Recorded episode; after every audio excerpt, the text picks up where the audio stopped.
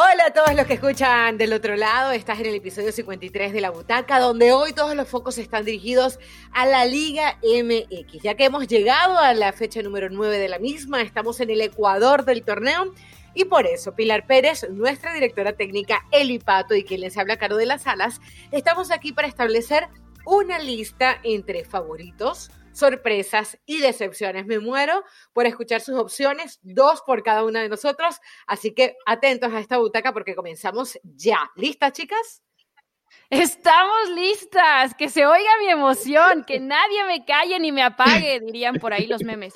Em, la verdad es que un torneo, chicas, que empezó eh, un poco gris y decíamos, ¿qué es esto? La Liga MX, evidentemente arrastrando todo lo que ha sido ese 2020, todas las complicaciones, todas las lesiones, la pandemia, los positivos, pero que ahora nos ha dado pues varias cosas de las que hablar, sobre todo en las sorpresas, ¿eh? Muy buenos equipos que han levantado la mano.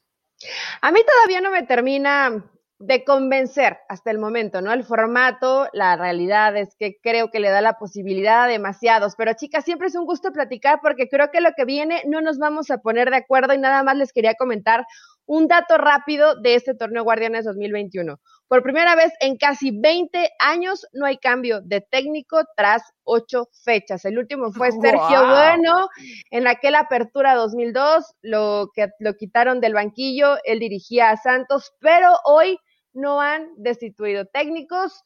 Algunos dicen que por respetar procesos, no lo creo. Otros dicen que por las arcas vacías. Eh, además, porque no hay descenso, porque no hay dinero para rescindir los contratos, en fin, diferentes circunstancias, pero imagínense que tuvieron que pasar 20 años para no cortar un técnico antes de que terminara el torneo, antes de ocho fechas. Así que se está poniendo interesante. Quiero mejor fútbol, pero vamos ya de lleno, ¿no? ¿Quiénes nos están gustando y quiénes nos están haciendo sufrir durante 90 minutos en el torneo mexicano? Bueno, y lo primero que vamos a aclarar en esta lista de favoritos que hemos hecho nosotras tres, cada una por separado, es que vamos a decir quiénes son nuestros favoritos, pero no para el título. Es muy temprano para hablar del título. Yo sé que a ustedes les encanta la bolita de cristal, no digo ustedes, Pili y Eli, digo a la gente que nos está escuchando, pero queremos ser serios en esto, ¿no? A mí también, la verdad, ah, ¿también? me encanta la bolita ah, de cristal. Sí. Ah, bueno, sí, ¿verdad? Que a ti te gusta todo lo del horóscopo y, todo, lo esotérico, todo, lo esotérico. Bueno, capaz y nos dice quién es el candidato al final. No, nunca me funciona, pero me gusta. Pero, eh, pero, esta chica Pisces, eh, esta taurina, ¿y tú qué eres, Eli? ¿Tú, tú, ¿Cuál es tu signo? También, Tauro. Tauro. Ah, bueno, mira, en algo nos parecemos, eh, él y yo. Entonces, la, estas dos taurinas y esta pisciana, así se dice, eh, y esta pisciana, pues le vamos a decir quiénes son nuestros favoritos para clasificar entre los primeros cuatro. Recordemos que en ese formato... Hasta la fecha Exactamente. O sea, en este formato que está diciendo él y que no le gusta, porque recordamos que ahora no son ocho, sino que son doce los que clasifican, hay cuatro que son, vamos a llamarle eh, con términos de tenis sembrados, ¿no? En donde no tienen que jugar entre ellos, silbaran el quinto, doce, sexto, once y así sucesivamente, ¿no? Entonces los primeros cuatro van a clasificar de manera directa. Entonces, para nosotros, ¿quiénes van a clasificar sí o sí entre esos cuatro, independientemente de lo que diga la tabla? Y voy a comenzar yo con uno que no me extrañaría ver entre sus sorpresas. Eh, me voy a ir con Cruz Azul, con el Cruz Azul de Reynoso. Creo que el fútbol que está mostrando el equipo del peruano es un fútbol muy serio. Creo que hay jugadores que lo han hecho espectacular, como es el caso de Luis Romo. De hecho, eh, quisiera que en un ratito, bien sea a través de los favoritos de la sorpresa, si es que lo tiene ahí o no sé si no lo tiene, Eli Patiño nos hablará de Luis Romo, porque eh, Eli, vi que hiciste un trabajo de la pincelada táctica, que lo pueden encontrar a través de la página de ESPN Deportes, una sección que tiene nuestra entrenadora Eli Patiño, y hablaba justamente de las características de Luis Romo. Cabecita Rodríguez eh, no ha tenido un buen comienzo y no, no hablo desde la parte futbolística, hablo de todo lo que sucedió eh, con lo extradeportivo. Cabecita Rodríguez es un hombre fundamental y sin embargo, sin Cabecita Rodríguez, el equipo de Reynoso supo ganar partidos. Eh, una directiva de fútbol que no sabe nada y sin embargo Reynoso está ahí. Ustedes recordarán, chicas, cuando, y esto dándole un poquito de argumentos a por qué es mi favorito. Em, cuando hablamos en algún episodio de la butaca, eh, de estos últimos, sobre Reynoso y hablábamos un poquito del perfil de él, yo les decía que había estado investigando muchísimo sobre Reynoso y era un hombre que supo sacar adelante títulos en Perú con equipos pequeños, como Melgar, por ejemplo. Em, escuchaba la referencia de algunos de sus dirigidos y decían que era un tipo súper detallista y que, y que además creo que Reynoso conoce perfectamente las obligaciones que hay en este Cruz Azul porque él lo vivió como jugador. Hombre Entonces, encuentro el fútbol en Cruz Azul por esta y por muchas razones para decir que es uno de los favoritos para clasificar entre los cuatro sin ningún problema. Yo coincido, pensé que las dos lo iban a poner en sorpresa, qué risa. Y entiendo que algunos digan, claro, ha sido sorpresa, sobre todo por cómo fue eliminado en el torneo anterior frente a Pumas, pero hay que recordar que o sea, llegó hasta semifinales, independientemente de esa eliminación desastrosa con la voltereta del 4 a 0, ¿no? Pero en el torneo anterior que se canceló, eran super líderes y llevaban un rato ahí. Entonces, no lo siento en mi caso particular como una sorpresa dentro de este torneo. Creo que sí, cuando empezó el torneo, muchos em, no le daban el crédito a Reynoso yo a lo mejor incluida tenía muchas dudas de si iba a poder ser ese técnico que esperábamos para un equipo como el Cruz Azul, que tiene una sequía importante y que necesitaba hacer un buen torneo después de ese bajón anímico que tuvieron después del anterior, del Guardianes 2020, y lo ha hecho bien. Lo que destaca Caro del Cabecita es muy importante porque el Cabecita se convirtió para Cruz Azul en ese salvador en momentos de crisis, ¿no? El goleador, el hombre que respondía, y ahora pues la responsabilidad está un poco repartida, no solamente con Luis Romo, otro que a mí me ha sorprendido un poco es Paul Fernández, Escobar también ha colaborado con goles. Entonces creo que de alguna manera ese golpe tan fuerte que fue ser eliminados en semifinales el torneo pasado los ha ayudado a trabajar con ese golpe de realidad y con una humildad diferente que no le habíamos visto a este Cruz Azul. Así que yo también lo pongo hasta la fecha 8 como uno de los favoritos dentro de este torneo y que suenen las campanas, tin, tin, tin, porque todas coincidimos en el primer. yo, también creo que, yo también creo que Cruz Azul, eh, chicas, por, porque hay que decirlo, nadie creía en Reynoso al principio del torneo, absolutamente nadie. Yo, yo, yo creía, yo creía en Reynoso, yo creía. ¿Tú sí? Ay, no sé. Busquen el episodio.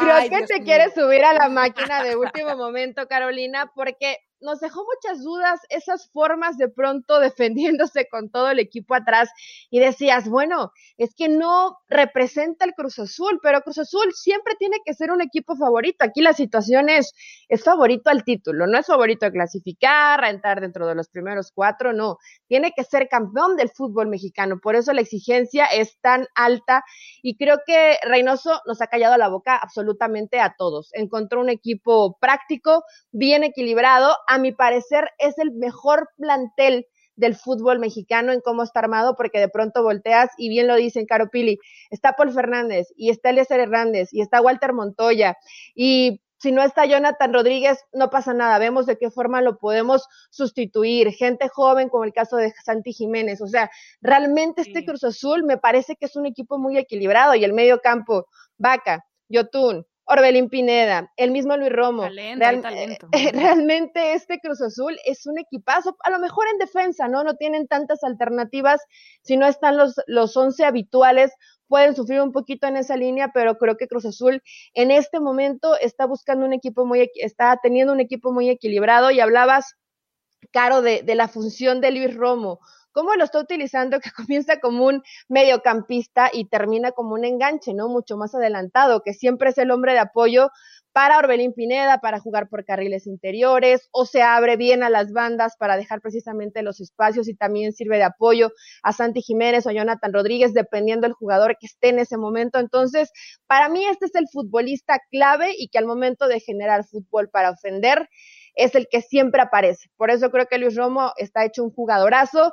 Chivas, no lloren, más adelante vamos a hablar de ustedes, sé que lo quisieran tener, Orbelín Pineda lo tuvieron y lo dejaron ir, pero bueno, realmente este Cruz Azul se está poniendo serio y recuerden que la liguilla es un torneo distinto si Reynoso puede conseguir este equilibrio de que cuando te tengas que defender, nos defendemos y sacamos el resultado. Y cuando pueda ser más ofensivo, vamos por el resultado, creo que este Cruz Azul puede ponerse serio.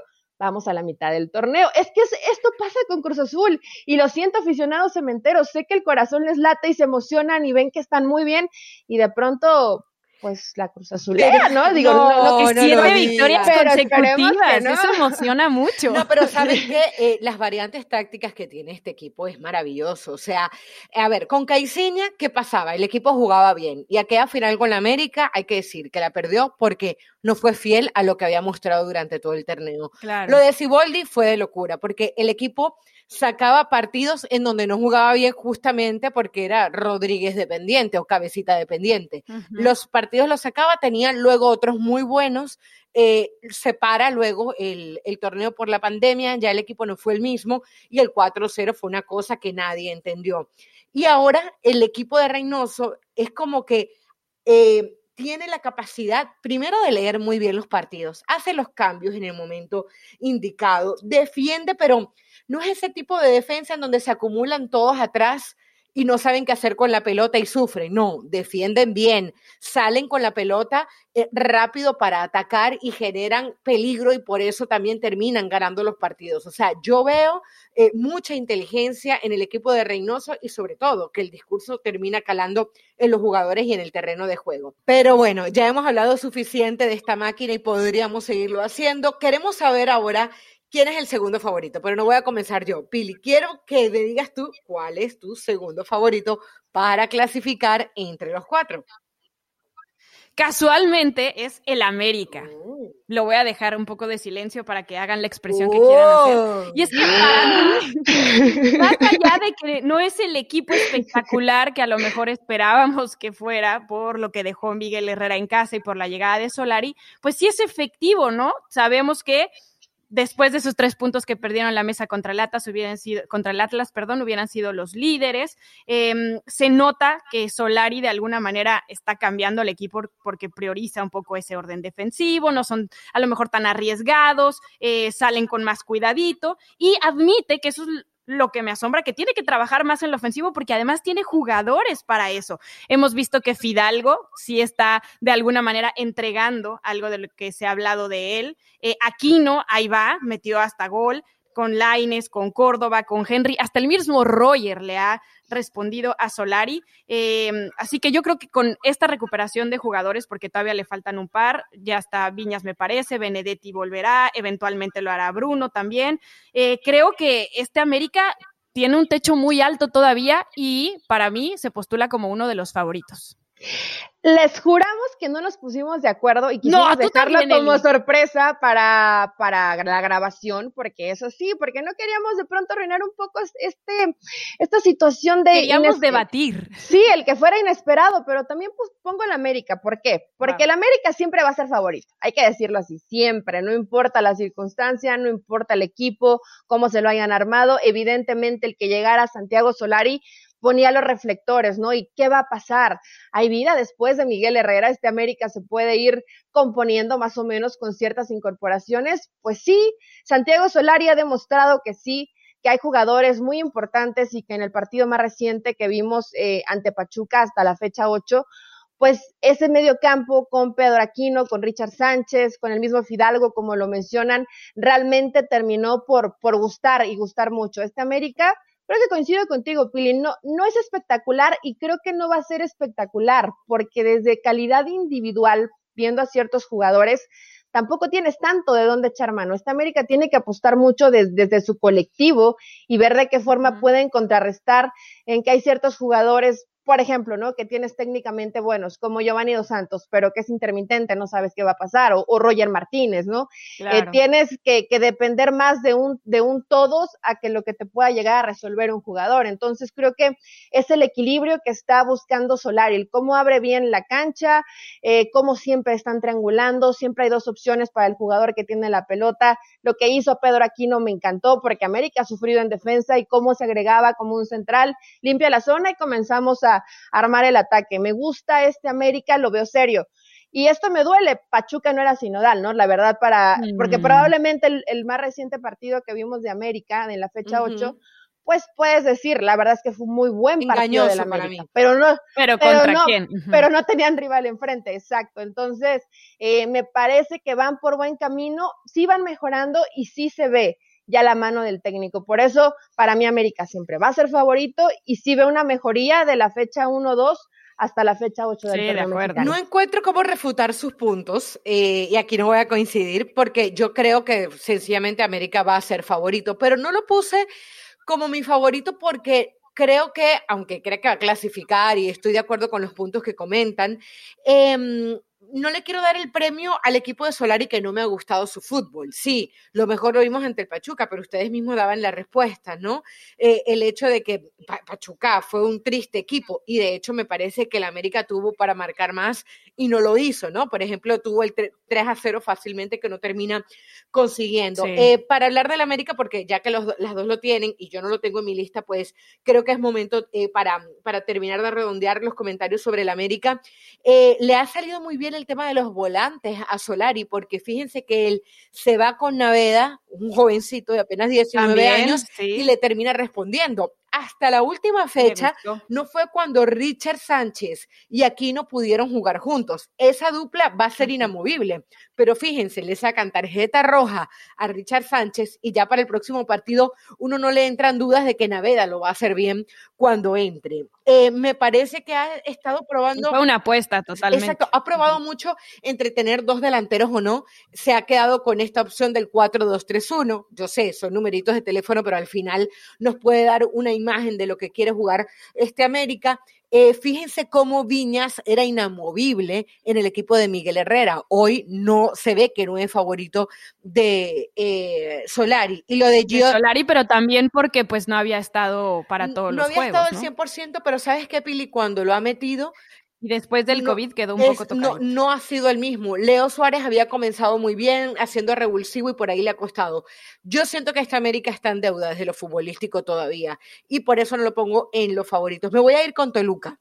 Eh, creo que Toluca es un equipo que pasa por debajo de la mesa. Me da un poquito, se parece un poco a lo que pasaba con Pumas en el torneo pasado, que él, eh, jugaba bien, sacaba resultados y nadie hablaba de Pumas. Todo el mundo decía como que era una especie de casualidad. Y yo creo que el trabajo de Cristante es un trabajo muy serio. Primero, porque conoce al equipo, em, porque conoce además y sabe muy bien lo que le puede sacar y no a un hombre como Rubén Zambuesa. Tal vez ahí está el talón de Aquiles del equipo, que depende demasiado del argentino. Eh, ¿Y quién no lo hace, no? Rubén Zambuesa, un jugadorazo, eh, un jugador que cuando tiene presencia en la cancha siempre sabes que algo diferente va a pasar. El otro día justamente hablaba con él eh, fuera de la butaca, el hecho de que lo que hacía este Toluca, ¿no? Y ella me hablaba de que, del orden que le había puesto Cristante, de que a pesar de que Rigonato no estuvo, por ejemplo, en el partido que ayer le termina ganando a Tigres, que no es un tema menor, ganarle a Tigres un gol por cero y además en el volcán eh, eh, hizo la diferencia, por ejemplo, Rigonato, poniéndolo como lateral izquierdo. Eh, creo que este Toluca es un equipo muy serio y que sin duda va a estar entre los primeros cuatro. ¿Pero es favorito, Caro? O bueno, es tu yo favorito. Lo tengo, pero como sorpresa, la verdad. es, es, tu favorito, pero ¿crees que sea favorito para. Para título no. Pues para poder trascender. Para título se ve complicado. Sí, ¿no? Para, no, para título yo creo que todavía no. O sea, yo creo que hay que darle un poco más de tiempo para ver qué nos muestra. Y por eso aclaré que va a estar entre los primeros cuatro. Pero no creo que va a ser un equipo que se va a desinflar tan fácil. Porque creo que hay mucho trabajo. Yo creo que Cristante además tiene el discurso y tiene los conocimientos para mantener al equipo arriba. O sea, no creo que sea casualidad los resultados de Toluca, no creo que sea eh, inspiraciones individuales, creo que es producto de un trabajo bien hecho. Y además, eh, Cristante es un hombre que no tiene problemas. Decía el otro día algo así como que defender también hay, hay veces que es bonito. O sea, no es que él va a ser un equipo defensivo, pero si tiene que hacerlo para sacar un resultado en los últimos 15 minutos lo va a hacer y lo va a hacer de manera inteligente, algo parecido a lo de Cruz Azul. Entonces, por eso me voy con Toluca. Y ya que ustedes me estás diciendo, Pili, que lo tienes como sorpresa, pues vamos a hablar de una vez de Toluca con esta sorpresa. Sí, yo lo tengo como sorpresa sobre todo porque Toluca, digo, normalmente pasa un poco desapercibido cuando está haciendo las cosas bien, pero no venían de un buen torneo. El anterior se quedó como 11, ni siquiera entró al, repechaje. ¿Y quién iba a decir? La verdad, yo tenía muchas dudas que una nueva era con Hernán Cristante, porque siempre termina siendo la solución del Toluca, ¿no? Que vuelva Cristante al banquillo. Les iba a funcionar. Bueno, pues sí, sí les funcionó. Y además, no solamente eso que dices de Rubén Zambuesa, ¿no? Son la mejor ofensiva y eso que sus delanteros no están pasando a lo mejor mejor por el mejor momento. Yo entiendo que Alexis Canelo ahorita es el líder goleador y que lo está haciendo muy bien, pero Em, tampoco era como que lo viéramos en, plenitud de circunstancias, ¿no? ha arrancado muy bien el torneo, es la mejor ofensiva, sigue metiendo goles ahora en esta última contra Tigres, pero hasta la jornada 8, hasta, el mismo em, Hernán había hablado de que no le preocupaba mucho no haber visto a Estrada, Castañeda, al mismo Triverio marcar y solamente a Canelo, ¿no? Creo que todavía tienen mucho más que trabajar ahí, pero sí, el orden se ha notado, se ha notado que es un equipo comprometido con su técnico, solamente han recibido muy pocos goles, me parece que al momento eh, nueve, hasta la fecha ocho habían sido cinco, así que em, muy bien, muy bien por el Toluca, pero yo lo tengo como sorpresa porque no lo veo todavía con esa jerarquía o con esa... Em, no sé, me falta algo para decir que lo veo como favorito y candidato al título, aunque todavía falte tiempo.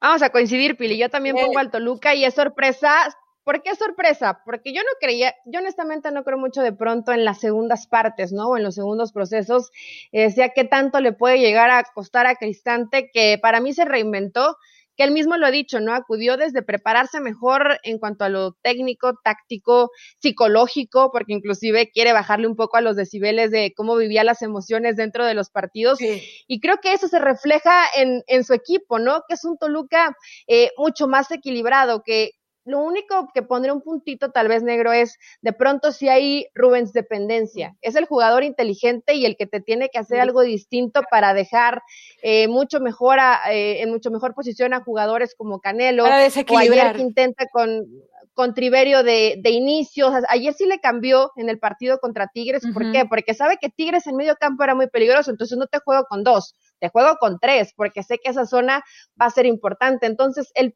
saber mover tus piezas, el ser eh, muy inteligente en los cambios, creo que es lo que hoy caracteriza a este equipo precisamente de Cristante, ¿no? Y ya lo describía Caro y lo hemos platicado fuera. Por eso me sorprende, porque es un plantel corto. Y la realidad es que con Cristante lo hace práctico y lo hace jugar bien. Defendemos bien, recuperamos y atacamos directo. Vamos rápido, dos, tres toques y estamos tratando de, de buscar el área rival y definir. Creo que es la descripción de este Toluca y por eso a mí me termina sorprendiendo porque no esperaba. O sea, veía todo lo que decía, les va a costar, ¿no? Sí, eh, y además invictos en casa él y que era algo que era recurrente en el Toluca y que había perdido en los últimos torneos y volvieron a hacer del Nemesio 10 esa fortaleza que le da miedo al rival, ¿no? Y eso que no hay afición. Hoy los estadios, evidentemente, cuando no hay afición, pesan de forma distinta, pero meterse al Nemesio 10 es un dolor de cabeza. Es bien difícil ese estadio, seguramente ustedes ya lo conocen, entonces, eh, bien Cristante, bien Toluca, está sorprendiendo, creo, en este Guardianes 2021. Y me da curiosidad, ¿cuál es el otro equipo que las está sorprendiendo en este torneo? ¿Quién empieza, Caro? A mí, a mí me sorprendió Puebla, porque cuando salió mm, Reynoso, yo dije, échale limón, yo échale dije, limón. yo dije, no, no, no sé si Puebla va a poder llegar a, eh, o sea, va a poder hacer algo diferente, ¿no? Y fíjense que llegó Nicolás Larcamón, calladito, casi nadie sabía quién era Nicolás Larcamón, maneja el discurso del partido a partido. Ya en aquel partido contra el América, que recuerdo que me tocó hacer ese partido por ESPN Deportes, eh, habíamos notado que el resultado de hecho había sido injusto. Roger Martínez marcó al minuto 66 en aquel juego, pero Puebla había sido más. Puebla eh, tenía propuesta, Puebla tenía fútbol, Puebla lo que le faltaba era el gol, o sea, le faltaba ese killer. Y después de aquel juego, el equipo no volvió a perder. Em, hay que decir, además, que ya Puebla perdió con el América, pero le ganó a Cruz Azul, empató con Monterrey, empató ante Chivas y ayer, bueno, justamente saca ese resultado importante. Entonces, eh, yo creo, eh, nada más y nada menos que ante el campeón, ¿no? Entonces, eh, yo creo que Puebla se ha vuelto ese equipo incómodo, ese equipo que es una piedrita en el zapato. De hecho, ayer, después del partido Pregúntenle a León. Ayer le preguntaban, ayer le, ayer le, ah, por eso lo del limón, ya, ya, ya entendí, ya entendí, ya caí. Este... Ay, no te hagas, si lo traías preparadísimo. Bueno, y, y, tú, y yo creo que tú lo vas a repetir porque seguramente que ayer sufriste con el, con el Puebla, pero justamente sobre eso, Pili, le preguntaban ayer al Arcamón, le decía, eh, como que si se había vuelto un, equipo incómodo. Y él decía, queremos ser un equipo hincha pelotas, literal. Y queremos... más que incómodo. queremos, y bueno, y después usó otra palabra que ya era mucho más fuerte, sureña, ya yo no la quise repetir, pero mm, decía eso, decía, y, de hecho lo repitió, decía, queremos seguir hinchando las pelotas en este torneo, literal. Y, mm, y bueno, es un equipo que es fastidioso cuando tiene que, cuando no tiene el balón, es un equipo que, que además tiene propuesta de fútbol. Me gusta, me gusta lo de este Puebla. Creo que tiene los argumentos para seguir adelante. Fíjense que había llegado en la sexta posición. Hoy está entre los mejores cuatro. Hoy Puebla es cuarto. Para mí, sin duda. Había falta bastante de esta jornada. Pero, pero, pero es una sorpresa. Para mí, a mí, sinceramente, me sorprendió lo de Puebla. Oigan, antes de pasar a, mi sorpresa, quiero eh, hacer una fe de ratas porque el Toluca sí clasificó al repechaje y cayó contra Tigres. Claro, porque estaba entre los primeros dos. Perdió 2-1. Sí, fue, 11. Eh, bueno, yo estaba eh, un poco dividida entre dos sorpresas. Iba a poner a Santos en un principio, pero me decanté por Cholos. ¿Y por qué me decantó por Cholos? Porque la temporada pasada les fue fatal. Ellos sí no entraron ni al repechaje y además eh, tuvieron unas pérdidas muy importantes como Nahuel Pan, como Cardona. Después también perdieron a Miller Bolaños, o sea, hombres que realmente hacían la diferencia, sobre todo hacia adelante.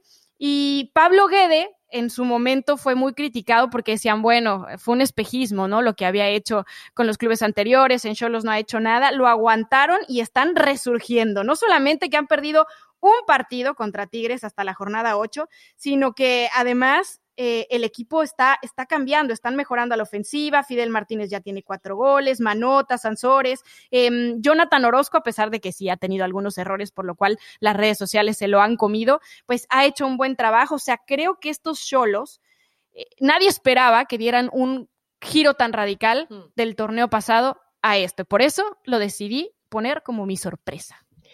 Para mí mi sorpresa también es Puebla. Es mi segunda sorpresa y lo tienes que decir, ¿no? Eh, la verdad es que el Arcamón, además que es un técnico muy joven, tiene 35, 36 años. Eh, y lo ves, eh, sí, y lo ves con esa cara de pronto de que... Contemporáneo. De que, de que está sufriendo, además contemporáneo, Pili. Eh, pero sufre los partidos y es muy inteligente para, para hacer los cambios. Este, este Puebla creo que a lo mejor hablaba de, hinchar las pelotas, ¿no? Y no se refiere precisamente a los balones, pero tal cual se describió. O sea, realmente Puebla es una piedra en el zapato, o sea, te vuelven los partidos tan difíciles porque veíamos los primeros 10 minutos de León y mis palabras fueron, ay, pobrecito Puebla, le van a meter como cinco goles, ¿no? Y, y de pronto cómo se pueden ir reinventando y se agrupan bien y van defendiendo mejor en ese dos contra uno y mete mucha gente en medio nunca campo. Bajan las manos, es increíble. No, nunca dejan de luchar. Eh, de pronto ves cosas como, a ver, Ormeño desde la banca, eh, ok, pero entra y, te marca diferencia. Para mí en delantera es el jugador más importante y no siempre es titular. Entonces, la Arcamón de pronto estas modificaciones, entran jugadores como Diego de Buen, que a mí se me hace que tiene un, un pie privilegiado, vemos ahí cómo me el pase, pero también son jugadores que entran de cambio. No estaba Omar Fernández, por ejemplo, que para mí es el que más talento tiene individual y está lesionado, ya lo podrán recuperar, pero el Arcamón le ha dado su, su sello ya no extrañan a Reynoso, porque hay que decirlo, ya no lo extrañan. Yo sí decía, bueno, Reynoso hizo milagros, ¿no? El Arcamón, pero no va ni poder estar eh, arriba del lugar 15 de la tabla general. Hoy lo ves en la parte alta, ya con 15 puntos, con jugadores interesantes, como en el caso de Ormeño, que hasta se lo están peleando entre Perú y México. Se va a ir a Perú, seguramente, en la convocatoria de Careca. Pero eh, la realidad es que este Puebla sí sorprende y sí duele la cabeza para cualquier equipo del fútbol mexicano que se vaya a enfrentar a ellos y creo que cuando al principio dices, bueno, a lo mejor con ciertos equipos, ¿no? Que no son, que no te exigen tanto, pero ante equipos como León, que te atacan tanto, que te asfixian, sí, Pili, pero León intentó. yo, toda enojada quitándole méritos al pueblo. ¡Qué León! Hoy realmente eh, a León le está costando mucho trabajo, pero la cantidad en cómo te presionan, en cómo constantemente te están llegando, tienes que ser muy tranquilo, muy frío y saber manejar los tiempos, porque si no, el rival te pasa por encima y yo por eso decía, pero pobrecito Puebla, mejor no se hubiera presentado, ¿no? Le van a meter 4 o 5. Sí, y al final termina el partido y termina 2 a 1. Es que, entonces, es que me llama la atención. El 94, cállate. De lo bien trabajado que está el Puebla. De acuerdo con lo que dijiste, en el primer tiempo León fue muy superior. O sea, yo veía los circuitos de juego, la manera como estaba tocando el balón León y uno decía, ah, volvió el equipo de Nacho Ambriz, no se le podía haber olvidado, ¿no? Y luego, eh, cómo le fue sacando el partido poco a poco, lo de Mena también, que, no, que se come ese gol ahí eh, frente al arco, realmente. Eh, sí, también el error de Iván Rodríguez para marcar ese penal. No sé si León está entre las decepciones, ahorita lo vamos a ver, pero sí les digo. Obviamente sí está.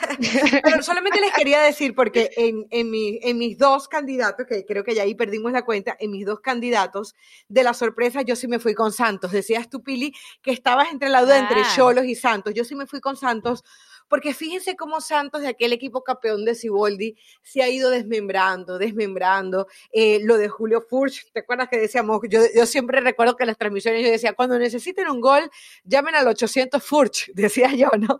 Porque Furch no te aparecía en los partidos y, era el que te, te, resolvía. Los de Huevo Lozano, que era prácticamente el que hacía todo en este equipo. El mismo Jonathan Rodríguez en su momento también con Santos y, y se termina yendo para Cruz Azul. Y Santos lo toma Almada y el equipo sigue siendo protagonista. Es increíble lo que logra hacer Almada y además también con una filosofía de juego muy bien establecida, con dominio de balón, con, yo diría que Santos es de los equipos que juega mejor en la Liga MX, pero a mí sí me sigue sorprendiendo el hecho de que Almada, eh, a pesar de que se le cae a pedacitos y que le siguen sacando jugadores, él sea capaz de mantener el equipo ahí arriba. Sí, bajó eh, en la última fecha, pero para mí lo de Santos no deja de ser sorprendente. ¿Ustedes coinciden ahí?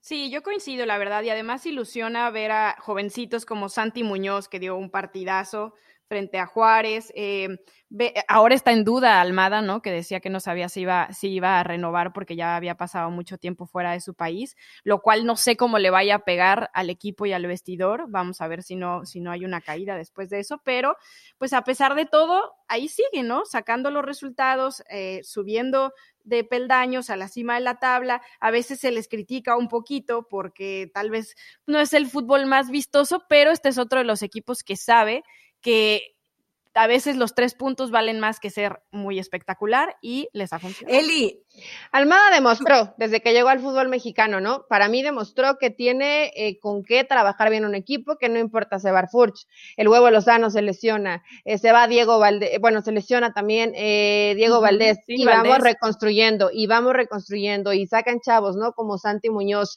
y de pronto ves que este equipo realmente juega bien, o sea, te complica los partidos, no es coincidencia o que un partido, ay, es que el rival no me exigió tanto, no, este Santos no es de hoy, este Santos creo que desde que llegó Almada ha demostrado que tiene calidad suficiente colectiva para plantarte cara en cada uno de los partidos. Entonces, por eso a mí no me sorprende, porque yo lo de Santos ya más o menos lo, veías, lo veías venir por cómo viene trabajando Almada. Si de pronto eh, te llegaba el pensamiento de con esas bajas, qué difícil va a ser, ¿no? Poder hacer eh, jugar bien a este equipo. Bueno, pues lo está consiguiendo. Eli, lo te falta una sorpresa. Y, lo vas a ti te falta una sorpresa. No, yo sí, yo sí dije mis dos ah, sorpresitas. Ahí están. Eh. ¿Y dijiste cuál más? Y, Toluca. Ah, sí, coincidimos. Ah, claro, ustedes lo tenían, yo lo tenía como favorito y ustedes lo dijeron como sorpresa. Listo, listo. Entonces, eh, hemos coincidido, o sea, algunos como favoritos, otros como sorpresas, y ahora sí nos vamos a la parte mala, ¿no? A las decepciones. Pili, ¿quieres hablar de León? Mm. Tengo que hablar de León y además de un decepciones les voy a dar una pista porque son hermanos, pero bueno. Em, arrancamos con el León, ¿no? Porque ¿qué le está pasando al campeón? Eso de campeonitis a mí ya no me convence. Eh, la verdad no sé qué está pasando, no sé si es baja de, de, pues de juego, evidentemente, porque después de que terminaron siendo campeones, el León todavía les dio como unos 10 días, me parece, libres al equipo y como que ya no lograron volverse a meter en ritmo y volver a empezar este torneo acostumbrados a lo que nos habían demostrado, no solamente el torneo pasado, sino los tres últimos, ¿no? Ha estado muy raro lo que hemos visto de León y para colmo, después de la victoria contra Pumas, en donde realmente yo dije, ah, mira, vuelve a ser el León, que sabe jugar en conjunto, se lesiona El Chapo. Y entonces, bueno, pues imagínense, de por sí había un bajón sin su capitán y sin un hombre tan importante en la media cancha, bueno, pues ha sido tremendo. Pero, como bien lo decía Ambris, em, a esta jornada 8 yo los pongo como decepciones, pero todavía pueden recomponer el camino. Es verdad que, han sido campeones clasificando como octavos en la liguilla, también han sido campeones como superlíderes. Eso lo decía Fernando Navarro en la semana. Ahorita lo pueden recomponer, pero eh, el tiempo está en contra. Así lo tienen que hacer ya porque además, pues cualquier rival enfrente que se les ponga está siendo complicado. Lo vimos con el Puebla dándoles esa vuelta y, la verdad yo estoy un poco preocupada, por eso los pongo como decepciones, porque hay varios elementos que han bajado mucho de nivel y, y preocupa, ¿no? ¿Cómo los van a recuperar? El mismo Iván Rodríguez del que ya hablábamos, Mena, que tiene que volver a ser ese Mena que hace rato no vemos, sobre todo en instancias finales, así que no sé. Eh, a mí Mena ya me tiene rato de, decepcionando. Yo si tuviera que poner nombres de jugadores, lo pondría a Mena dentro de las decepciones, porque creo que en momentos importantes no pesa, pero no, yo no puse a León, yo puse a Rayados, ¡Oh! yo puse a Rayados y, y se hace que va a ser raro. ¿Por qué? Porque Rayados está ubicado en buena, en buena zona de la tabla general, porque solamente ha recibido tres goles, eh, porque solo ha perdido un partido. Yo entiendo todo esto, pero me ha decepcionado las formas de Rayados porque llegaba Javier Aguirre, porque tienes a uno de los mejores planteles del fútbol mexicano. Pero ya sabíamos el estilo de Aguirre, y nadie creía que iba a ser súper vistoso, súper espectacular, súper goleador. Sí, yo lo sé, Pili, pero con esa calidad de jugadores creo que sí podría ser eh, un mejor fútbol colectivo. Ha hecho cosas buenas, sí. Creo que ha recuperado a jugadores como Craneviter, que nunca lo vimos con el Turco Mohamed realmente tener un peso importante en el equipo. Eh, también futbolistas como Maxi Mesa, que le he visto más o menos buenas versiones con, con este Rayados de Javier Aguirre, pero jugadores como Charlie Rodríguez, que vienen a la baja y ves de pronto situaciones que te dan la vuelta en el resultado y que te cuesta mucho eh, los últimos minutos los partidos manejarlos, es lo que no me gusta de este Rayados, que de pronto esperas más y como que te quedas con, con, la, con, las, con las ganas, ¿no? De, de, ver a un Rayado con, a un Rayados con un punch diferente. Y porque yo sé, Pili, que conocíamos los equipos de Javier Aguirre y que ni de cerca se caracterizan por ser equipos ofensivos y que van siempre al frente, no, pero yo imaginé que con esta calidad de futbolistas sí iban a dar la sorpresa en el torneo, sí iban a ser protagonistas, eh, porque a lo mejor en cuanto a resultados dices, bueno, va sumando y van a clasificar, por supuesto que van a clasificar, tienen el plantel para hacerlo, pero yo de Rayados espero muchísimo más y de las conferencias de Javier Aguirre también, porque ya hasta lo veo enojado, ya hasta lo veo enojado y no tan divertido como lo vemos en España, ¿no? Entonces me ha decepcionado Rayados. ¿Y qué creen? ¿Qué creen? Yo tampoco puse a León y puse a Rayados, lo mismo, exactamente igual. ¿Por qué? Porque, por ejemplo, yo sé que ayer León perdió contra, contra, eh, contra Puebla. Y, pero sin embargo, ese primer tiempo a mí me dejó como tranquila con Nacha Ambrí. Yo dije, bueno, es cuestión es el campeón. yo entiendo que es el campeón y entiendo que Pumas también es el subcampeón y es un desastre, pero yo creo que poco a poco, a León, o sea, a León, de la mano de Nacho Ambriz, no se le puede olvidar a lo que jugaba. Y creo que León ha tenido bastante eh, constancia como para poderle tener ahorita un poquito más de paciencia. Por eso no puse a León entre las decepciones y porque vamos a mitad de torneo. Lo, lo de Monterrey lo mantengo porque, a ver, ¿cuántos dijeron que estaba ganando Aguirre? Yo sé que con dinero no se construye un equipo, pero por Dios, estamos hablando de un, de un técnico de 4 millones de dólares que había dicho que nunca iba a dirigir en México porque de alguna manera, a ver, él no decía que el equipo, que, que, la liga le quedaba grande, pero ya había tenido una experiencia europea. O eh, chica, perdón, exacto, eh, que él le quedara grande a la liga, vamos a decir, o, o, la liga le quedara chica. Creo que ha sido demasiado dependiente de lo de Funes Mori. A ver, ahora ya se recuperó el argentino, el delantero argentino, a ver, ahí regresa la esperanza del gol pero Monterrey, lo, lo, decía Eli, ha dejado que desear mucho desde las formas, o sea, no es solamente un equipo que no marca goles, sino que no se acerca al arco y que no intimida constantemente al contrario. Yo creo que es una deuda que tiene Monterrey desde hace mucho tiempo. O sea, la última buena versión que vimos de Monterrey fue ante el Liverpool con Mohamed. Después el equipo se desinfló, lo de Diego Alonso Algo les hace el Mundial de Clubes. Diego Alonso tampoco fue bueno. Y sí, yo estoy esperando más de Monterrey, independientemente que hoy sea séptimo, que tenga 12 puntos. Creo que Monterrey debería hacer más en este torneo, pero atención, porque seguramente que el Liguilla se va a transformar, ¿no? Y vamos a ver otra, otra cara. Y yo estoy segura, yo no sé, pero algo en mi corazón algo me dice que las tres vamos a estar de acuerdo con nuestra última decisión. Así que a la cuenta de tres la decimos. Una, dos, tres. Pachuca. Pachuca. ¿Y yo no? A ver, yo no puse Pachuca. Te ganó el corazón. No puede ser, no puede ser. Porque no, yo puse a Chivas, pero ustedes díganme por qué, ¿saben por qué a mí Pachuca no? Y bueno, ustedes se pueden extender mucho más en el argumento, porque para mí Pachuca no era favorito.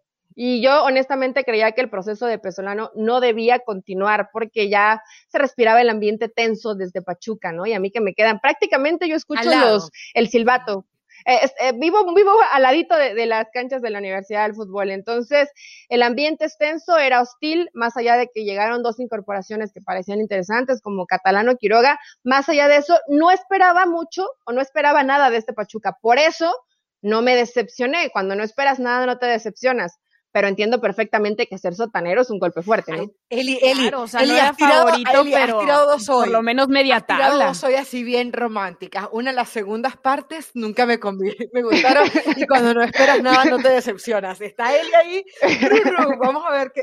Yo, yo, yo, siento el dolor a flor de piel, ¿eh? A mí que no me diga que no está decepcionada, siento que le duele. No, a ver, a ver, eh, yo creo que Eli nos puede, yo justamente te quería preguntar, Eli, por el tema de Pesolano, ¿por qué le han tenido tanta paciencia a Pesolano? Porque yo decía, bueno, si están confiando en él, gente que sabe de fútbol, eh, como esto del el grupo Pachuca, eh, yo esperaría, el señor Martínez, yo, yo esperaría que Pachuca me mostrara de otra cosa. O sea, estamos hablando que de 24 puntos posibles tiene 3. Es una vergüenza. O sea, yo entiendo. no ha ganado en el torneo. Deja tú 3 por 3 No, no, no. Yo entiendo, o sea, yo entiendo que Pachuca no puede estar pasando un buen momento, pero de ahí a tener 3 puntos de 24, es que, es que no encuentro, no encuentro cómo decir que esto no es una decepción. O sea, ¿realmente tú esperabas tan poco de este Pachuca, Eli? Honestamente sí, es que han respetado el proceso de Pesolano porque no tienen dinero para correrlo. Y yo sé que suena fuerte, pero es así, ¿eh?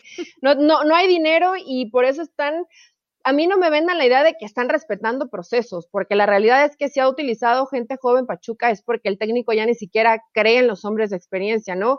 Han borrado a jugadores como Sosa, que está en un pésimo nivel, Pipe Pardo, que en Toluca era de lo mejor y con Pachuca ha sido un desastre, Mauro Quiroga, que no la mete ni en el arco iris, eh, Catalán, que de pronto yo hasta lo veo un poco pesado, no le veo la misma dinámica ni la misma velocidad que le veía eh, en un equipo como San Luis. Entonces sí, creo que hay ciertos futbolistas en un nivel muy bajo y que de pronto dices, hay que debutar y debutas 3, 4 de 17 años. Sí, y luego, ¿eso es un proceso? No, eso es quemarlos porque de pronto dan partidos que realmente resultan de terror y, y ves muy difícil después volver, volverle a dar la oportunidad a estos chavos. Entonces, para mí, Pachuca ha hecho. vivo como a De La Rosa cuando falló el penal. ha hecho todo mal de principio a fin. ¿Y tú, Pile, por qué pusiste Pachuca? Pues a mí, pues porque la verdad me parece increíble que no lleven ni una victoria en el torneo, aunque siento que por momentos también los resultados han sido injustos con ellos. No es que tengan un fútbol desastroso, así como para lo que representa estar en el fondo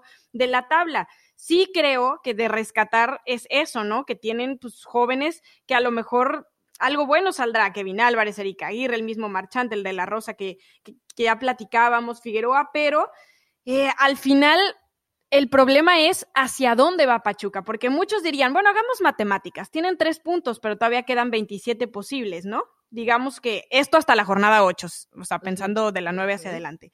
Todavía matemáticamente podría revertirse la situación porque están, ¿qué? A 10 puntos, me parece, de, del número, no, a 7 puntos del número 12. Por la mediocridad del formato. Podrían meterse, ¿no? Claro, por la mediocridad del formato, pero ¿y luego? Claro. Claro, una, una pregunta, una pregunta, eh, Eli, que está cerquita del Pachuca. ¿Qué ha pasado con Ibarra? Porque, porque, está, porque entró ahí, pero no, no sé realmente qué, eh, o sea, qué, qué está haciendo, ¿no? Está, cobra. No, eh, Ibarra se, se, lesionó la clavícula, Caro. Pero se ha lesionado mucho. Tiene, eh, si no mal recuerdo, son tres partidos donde no ha participado. Ah pero, pero entró bien poquito tiempo y se lesiona y no es ahorita la clavícula. Ha pasado eh, muchos partidos con Pachuca. Yo no sé si de pronto el entrenamiento invisible no lo esté llevando a cabo como, como tendría que ser, porque es del mismo físico que, que Renato, ¿eh? O sea, son, son fuertes, eh, con mucha masa muscular. Hablando de Ibarras. No, hablando de Ibarras, no tendría por qué tener tantos problemas. Entonces sí te refleja no se está cuidando tal vez como debería cuidarse, pero sí, en, en, la, en la más reciente fue la clavícula y Pachuca, ¿sabes qué es peor? Yo creo que no te decepcione porque no, es, porque no esperas nada, nada del equipo, ¿no? Eh, realmente yo decía, bueno, es que Pablo Pesolano y yo sé que, que, cuando eres a lo mejor un técnico joven te ilusiona y él siempre con ese discurso de es que el Pep, el Pep Guardiola y, el Barcelona de Pep Guardiola, Sí, compadre, pero no tienes ni a Messi, ni al Barcelona, ni eres Pep Guardiola. O sea, ubícate que estamos en la Liga Mexicana yo sé, espérate, puede sonar cruel, Caro, pero tienes que adaptarte a lo que tienes y a la competencia también. Pablo Pesolano ya tiene más de un año con el para equipo. Que Entonces ya, ya es momento para exigirle. Por eso es que también es decepción, porque Pachuca es uno de los equipos que más invierte para tener a sus futbolistas bien, para que tengan la última tecnología en cuanto a recuperación y médica, donde tienen unas eh, instalaciones espectaculares, que además es de los, de los equipos que más respeta los procesos, que no es de esos que de repente se les calienta la cabeza y terminan echando al técnico. O sea, realmente es un equipo que trabaja bien.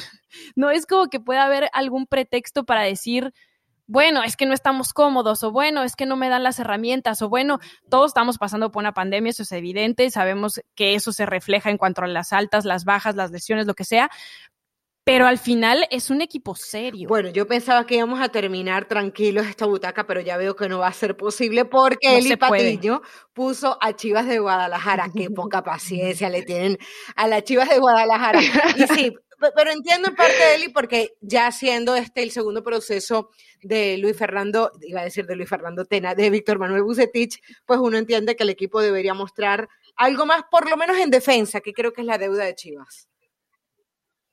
Es que Chivas decepciona porque, a ver, hay ciertos futbolistas que se salvan. Mayorga, JJ Macías y el Cone Brizuela. Y algunos partidos Gudiño, ¿no? Algunos. Pero la realidad es que... Ya renovó, por cierto. Me ha decepcionado una y yo sé que yo ni, ni soy chivermana, ni le voy a las Chivas, ni tendría por qué agradarme a mí pero la postura de Bucetich en las conferencias de prensa, haciendo bromas, eh, no explicando nada absolutamente de lo que no hace su equipo en la cancha, creo que es una gran decepción para, para lo que estamos acostumbrados. Es el Rey Midas. Chivas en la exigencia tiene que ser y es favorito siempre a buscar el título. Y ¿Quién te entiende, Eli? Quieres chistes del Vasco Aguirre, pero no quieres que Buse sea simpático en las conferencias. No, bueno, pero, pero, Billy, pues échate un chistecito cuando ganaste, ¿no? Cuando estás jugando bien, pues, pues se justifica, pero tu equipo es un Nos reímos juntos. y empiezas a hacer bromas de los autogoles, creo que no, no esta versión que al menos yo recordaba de, de Bucetich, ¿no? Pero eh, creo que no han afrontado los problemas conforme, conforme debería ser una institución como Chivas, que ya mencionamos, ¿no? Todo lo de la indisciplina, lo que han venido arrastrando, eh, demasiada gente contagiada de, COVID, que bueno, es algo que lamentablemente pues ha arrastrado a, muchos equipos en el fútbol mexicano, pero sí este Chivas eh, que decíamos, es que es un poquito más y, y hay que esperar el proceso y, Ricardo Peláez es un gran director deportivo, sí, yo entiendo todo esto, pero ¿en qué momento llegan los resultados? Chivas no está plagado de jugadores nuevos, no llegó un técnico nuevo, tendría que haber o tendría que estar jugando casi como cerró el torneo anterior, que lo estaba haciendo bien y que dejó fuera sí. América en liguilla. Chivas no es ese, Chivas no es ese hoy.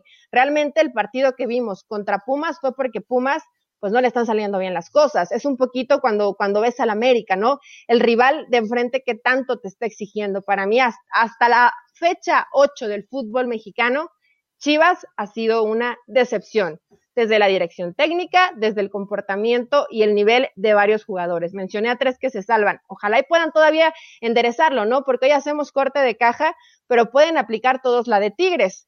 De las últimas eh, ocho jornadas, meto el acelerador, clasifico y me meto a una final. Creo que hay equipos que sí nos pueden llegar a sorprender. No, pero con qué antecedente Chivas, puede hacer eso de Tigres porque es Tigres, pero Chivas. Bueno, le ganó al América en el último torneo ahí en Liguilla. Yo creo que Guadalajara, yo para, para ir cerrando, Guadalajara es un equipo en defensa y un equipo en ataque. En ataque yo el equipo lo veo muy engranadito, lo que hace Brizuela por el lado derecho, lo ponen como lateral derecho, lo ponen como extremo. Me gustó la versión de Antuna justamente como extremo derecho, pero es un equipo que es Macías dependiente. O sea, cuando JJ Macías no hace goles, no hay nadie que haga goles y no se lo piden por favor a Oribe Peralta, que la verdad que no sé cuánta paciencia le pueden llegar a tener Oribe Peralta. Dicen que es el jugador más caro de Chivas, me parece una locura, pero bueno, lo cierto es que ahí está, decían estos días Higuera que había sido un error contratarlo, yo creo que no tienes que ser Higuera para poder dar esas declaraciones. Ah, una lumbrera, una lumbrera. y, aparte, lo llevó, pero... Por eso, no, y, además... Igual, o sea, igual las últimas cuatro jornadas han sumado, ¿eh? O sea, después de esas derrotas que tuvieron contra Juárez y, San Luis, o sea, le ganaron a León, después empataron contra Necaxa, contra Pachuca, y terminan ganándole a Pumas, también los rivales, ¿no? Sobre todo que en el 11 que sacó eh, Bucetich en el primer partido, el único que se ha mantenido en la defensa es Irán Mier. De hecho, ha rotado entre Sepúlveda, entre el Pollo Briseño, entre Ponce. O sea, es un, cambio constante porque el equipo en defensiva termina cometiendo errores que ya uno no sabe si tienen que ver con lo táctico o con lo técnico. Y cuando es lo técnico, pues es mucho más grave porque ya son de, estructura, de crecimiento, de formación, y yo no sé hasta dónde va a poder llegar ahí Víctor Manuel Bucetich. Confío en el Rey Midas, aunque no le gusta que le llamen así. Yo creo que puede hacer algo más con este Chivas, que sin embargo ha sido decepción para él y Patiño. Chicas, como siempre, un placer. Ahí repetimos varios, ¿no?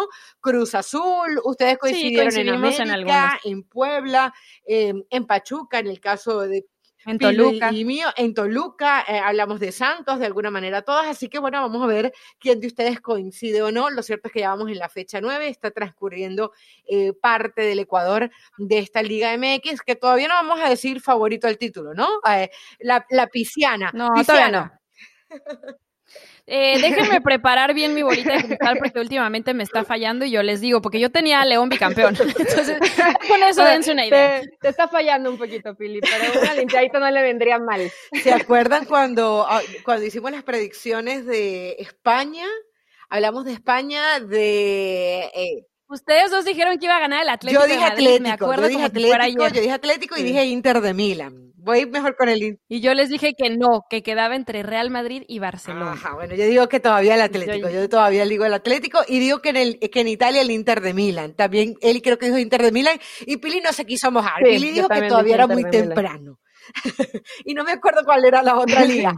Pero no, lo cierto es que sí, que es muy temprano para eh, Inglaterra. Ah, Inglaterra, bueno, obviamente Manchester City en ese momento no se había despegado tanto, pero yo creo que ya hoy todos estamos conscientes que el equipo de Pep Guardiola es el gran favorito. ¿Quién será el favorito de la Liga MX? Pues lo seguiremos descubriendo en la butaca. Nos encontramos la próxima semana. Chao, chao.